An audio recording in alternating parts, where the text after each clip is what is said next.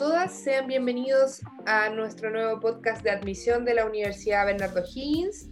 En una conversación anterior con Carolina, que es la directora de terapia ocupacional, hoy vamos a nuestra segunda parte, ¿cierto? Que es eh, el podcast temático de la carrera de terapia ocupacional. En este caso, bueno, voy a repetir para quienes no escucharon el primer podcast. Eh, Carolina Mellafe es la directora de la carrera de terapia ocupacional de la UBO. Ella es terapeuta ocupacional de profesión de la Universidad Andrés Bello. Es magíster en terapia ocupacional con la mención en rehabilitación física. Tiene mucha trayectoria en clínica en rehabilitación infanto-juvenil en el ámbito privado y público y también ha desempeñado eh, un rol docente importante en diversas instituciones de educación superior. Hoy está en la UBO, así que Carolina, bienvenida a, nuestro, a nuestra segunda parte de, de, estos podcasts de terapia ocupacional. ¿Cómo estás?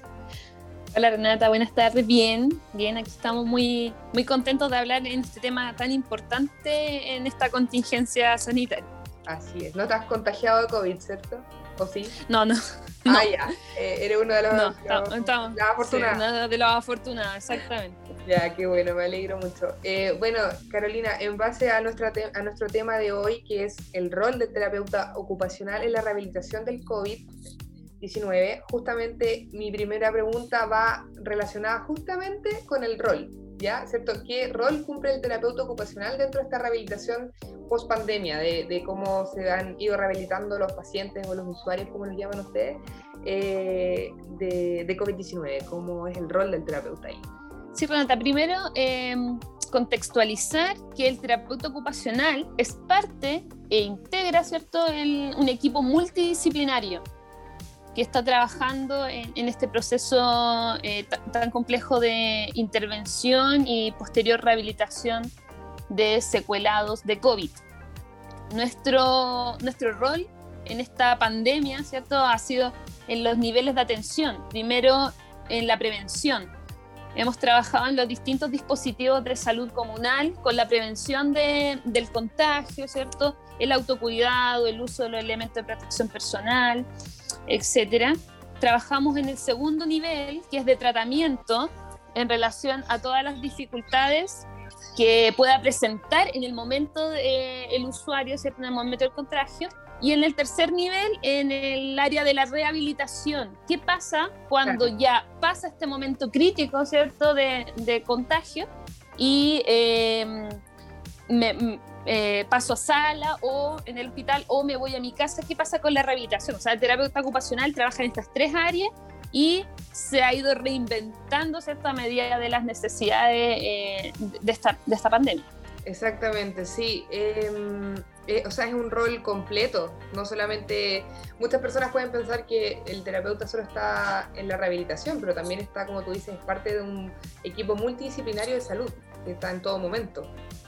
Exactamente, sí, comprometidos con, con los tres niveles. Generalmente. Eh, muchos conocen lo que se está haciendo en rehabilitación, sin embargo, hay muchas campañas que han incentivado a los mismos terapeutas ocupacionales en relación a la prevención para tratar de controlar un poco también esta pandemia.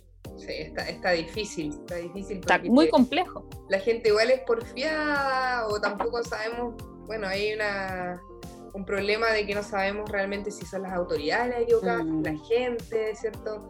Eh, Exactamente. actualmente está colapsadísimo.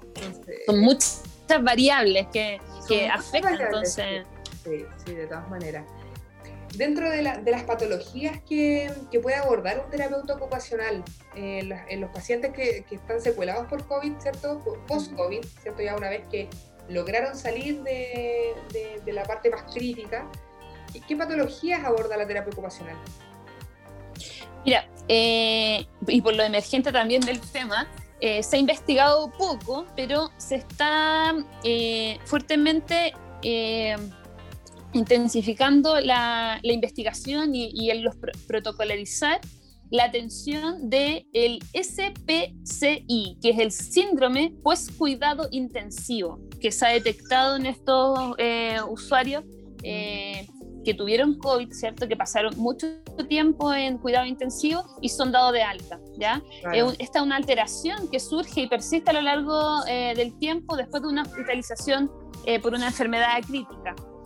Entonces, estas áreas de este síndrome post-cuidado intensivo son las alteraciones que pueda tener este usuario en el área física, ¿cierto? Con debilidad muscular, dificultades respiratorias, también en el área cognitiva, con dificultades en las funciones, las funciones ejecutivas, como por ejemplo eh, orientación temporespacial, atención, concentración, memoria, y también dificultades eh, del área como de la salud mental, ¿cierto? Eh, por la ansiedad, estrés, estrés postraumático, etc.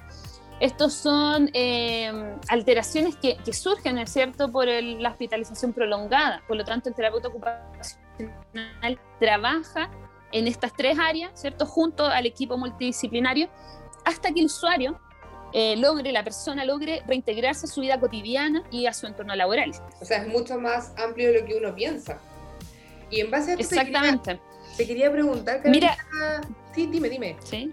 No, es que eh, solo el alcance de que en toda la información, en lo que nosotros vemos en la televisión, en las publicaciones, se habla mucho del el estado físico, ¿cierto? Cómo el tiempo prolongado en la UCI debilita el cuerpo, ¿cierto? Y las funciones musculoesqueléticas y respiratorias. Sin embargo, no se hace hincapié en, en, los factores personales, ¿cierto? Y el impacto emocional o espiritual que se genera en esta etapa. El terapeuta ocupacional sí lo incorpora en su tratamiento. Para nosotros es clave que el usuario emocional, mentalmente y eh, cognitivamente esté eh, procesando todo esto para tener eh, posteriormente una rehabilitación integral y con buenos resultados. Eso es un sello súper distintivo de lo que está trabajando hoy los terapeutas ocupacionales en las UCI. Me, sacaste las palabras de la boca, la verdad, porque justamente te iba a decir, como que me estás leyendo el pensamiento, que justo te iba a decir que, que, que, que heavy y qué difícil debe ser para una persona despertar después de, no sé, dos semanas, o, o, sea, me imagino una persona que está en coma, eh, despertar, primero porque por lo que se ha investigado y por lo que se ha dicho, los pacientes cuando despiertan están totalmente desorientados, o sea, no, no entienden por qué están ahí, cuánto tiempo llevan ahí, más encima están solos porque nadie puede verlos, ¿cierto? Más allá del personal de salud, por supuesto, pero sin, sin familia, ¿cierto? Eh, sí. Por, el protocolo. Personal de salud que está con mascarilla, que está con un escudo facial, que están con overoles, o sea, exactamente, ni siquiera se pueden ver eh, directo, o sea, es súper complicado y muchos colegas han levantado esa información de la importancia de sensibilizar el proceso de rehabilitación desde ahí, desde empatizar, desde hacer las conexiones con la familia, entender la espiritualidad, cuando yo digo, si es necesario que nos juntemos, aunque independiente de, mis creencias, nos juntemos y recemos, para el, usuario eso es algo muy positivo para su posterior rehabilitación. Sí, qué importante, como tú mencionas, qué importante la empatía. La empatía en un terapeuta ocupacional es vital. es em, vital Claro, porque como retomábamos el tema, una persona que despierta un coma, eh, que como tú dices, está con personal de salud, máquinas sonando, conectado, no sé cuánto, no, no puede hablar. O sea, son millones de cosas que esa persona puede tener, posiblemente yo sin ser del área de la salud, un estrés, un estrés postraumático, eh, puede pasar por una depresión, ansiedad, un sinfín de cosas. Entonces, qué importante que exista existan los terapeutas ocupacionales preparados, ¿cierto?, para no solamente abordar la rehabilitación física, que puede ir acompañado, no sé, de un kinesiólogo, por ejemplo, sino mm, que también eh, una rehabilitación, como tú dices, cognitiva, mental, emocional, espiritual. Eh, muy importante lo, lo que mencionas. Claro. Por eh, eso somos un todo en el equipo multidisciplinario. O sea, tenemos que trabajar en conjunto aquí. ha sido un trabajo intenso, pero también de, la mirada de muchas disciplinas para poder llegar ahí a, un, a, una rehabilitación efectiva, ¿cierto? Claro, claro, y justamente esa misma línea lo que podría diferenciar a un terapeuta ocupacional en la rehabilitación de los usuarios post-COVID respecto a otras áreas de la salud sería justamente esta como trilogía de, rehabilitación, ¿cierto? Claro, mira, eh, cuando ya estamos hablando de rehabilitación, ¿cierto? Estamos hablando ya de, de un trabajo en intervención en sala o, después de intervención ambulatoria, el terapeuta ocupacional centra su mirada en el entrenamiento de las, de las ABD, que lo llamamos nosotros, que son actividades de la vida diaria básica. Cómo el usuario, después de tanto tiempo, vuelve a vestirse solo, se vuelve a alimentar o vuelve a hacer eh, las etapas de higiene solo, ¿cierto? Favoreciendo la autonomía y la independencia como nuestro eje central. Porque hay debilidad muscular, eso lo entendemos y está súper estudiado, pero ¿cómo afecta esta debilidad, debilidad eh, musculoesquelética en, por ejemplo, algo tan sencillo como tomar la cuchara y poder comer solo. Exacto. Eso es el eje de la rehabilitación del terapeuta. Que el usuario, después de toda esta, esta situación de salud, vuelva a desempeñarse de forma independiente en sus actividades, vuelva a vestirse solo, pueda bañarse solo, lavarse los dientes solo después de este eh, impacto, ¿cierto?, en su funcionalidad. Exactamente, sí, importantísimo. Y ya para finalizar, Carolina, queríamos saber em, cómo interviene el terapeuta ocupacional cuando los pacientes, los usuarios se rehabilitan por COVID, cómo los reinsertan en el mundo laboral, o sea, volver a trabajar. ¿Cómo, cómo, es el proceso? Ya, eso es un camino más largo, obviamente que, que em, eh, demanda mucho trabajo previo en el sentido de eh, favorecer todas las habilidades previas, ¿cierto? Las que yo ya tenía antes de esta, de esta situación de salud para que yo pueda volver a desempeñarme laboralmente. Ejemplo, yo si soy, trabajo como secretaria, ¿cierto? En una oficina, necesito mi habilidad, mi funcionalidad manual, por ejemplo, para cumplir con las demandas de esta tarea.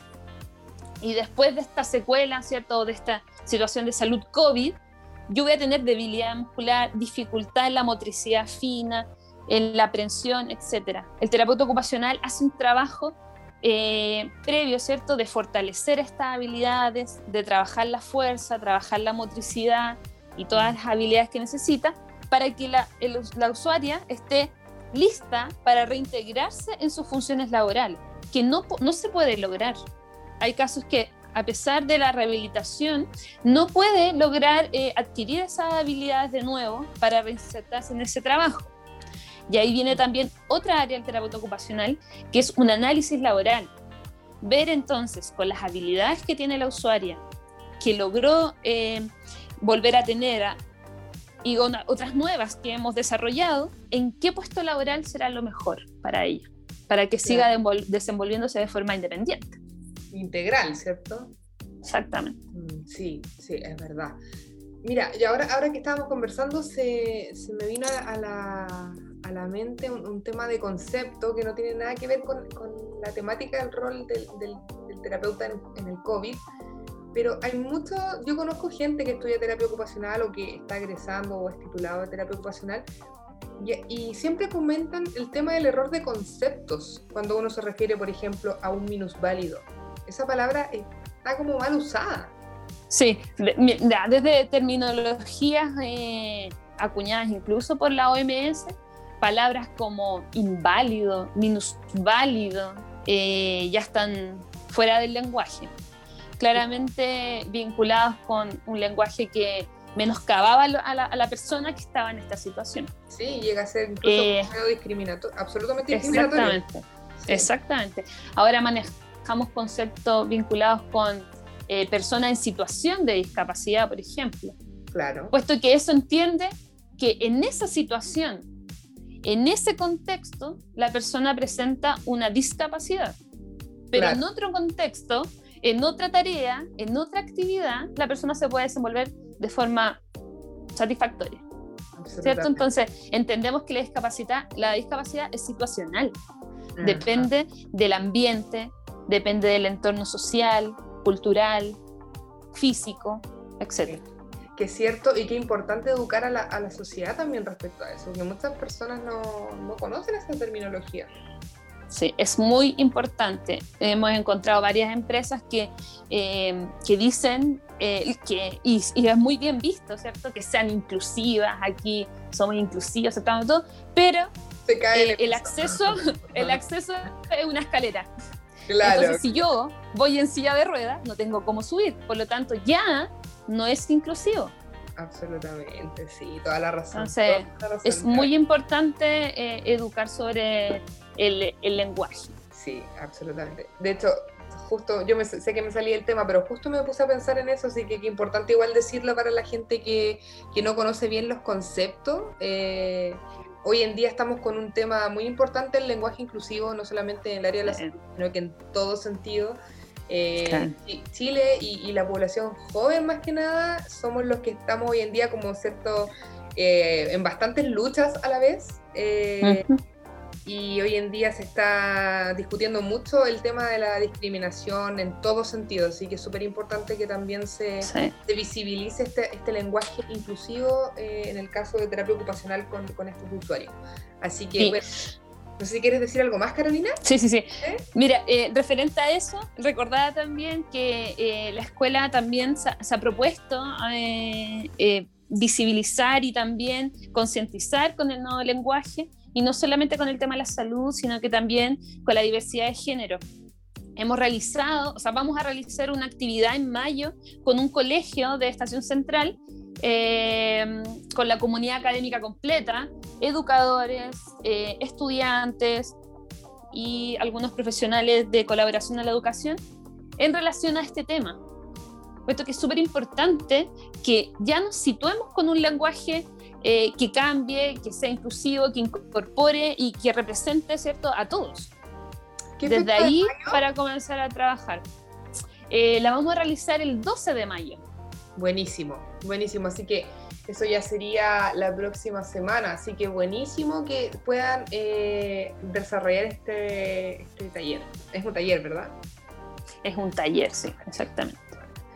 Bueno, agradecerte Carolina que hayas estado hoy con nosotros eh, y bueno, dejar a todos invitados a quienes qui- quieran obtener más información sobre la carrera y sobre las temáticas que aborda esta carrera, lo pueden hacer a través de, eh, bueno, millones de formas, pero una de ellas es a través de nuestra página web www.uvo.cl slash admisión, también nuestro correo institucional admisión.uvo.cl o en nuestras redes sociales que ustedes ya de seguro nos siguen en Instagram, Facebook, TikTok, etc. Y bueno, ahora en Spotify también.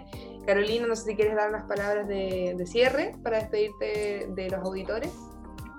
Sí, agradezco eh, el espacio. Qué importante es que eh, comencemos a hacer re- revisión de, del rol del terapeuta ocupacional en esta sociedad actual tan, tan impactante que, que nos ha tocado con las nuevas cosas. Así que gracias por el espacio, gracias Renata y gracias también a los auditores. Así está, está difícil la vida, como salen ahí los memes. Qué, qué bueno Sí. ver memes de repente que hacen reír con la realidad, ¿cierto? Salir un poquito de toda este- esta pandemia y todo esto que nos tiene con la salud mental bastante debilitada. Así que ánimo a todos a seguir cuidándose y bueno, nos vemos en un próximo capítulo de los podcasts de admisión de la UBO. Que estén muy bien. Chao, chao. Chao, que estén bien.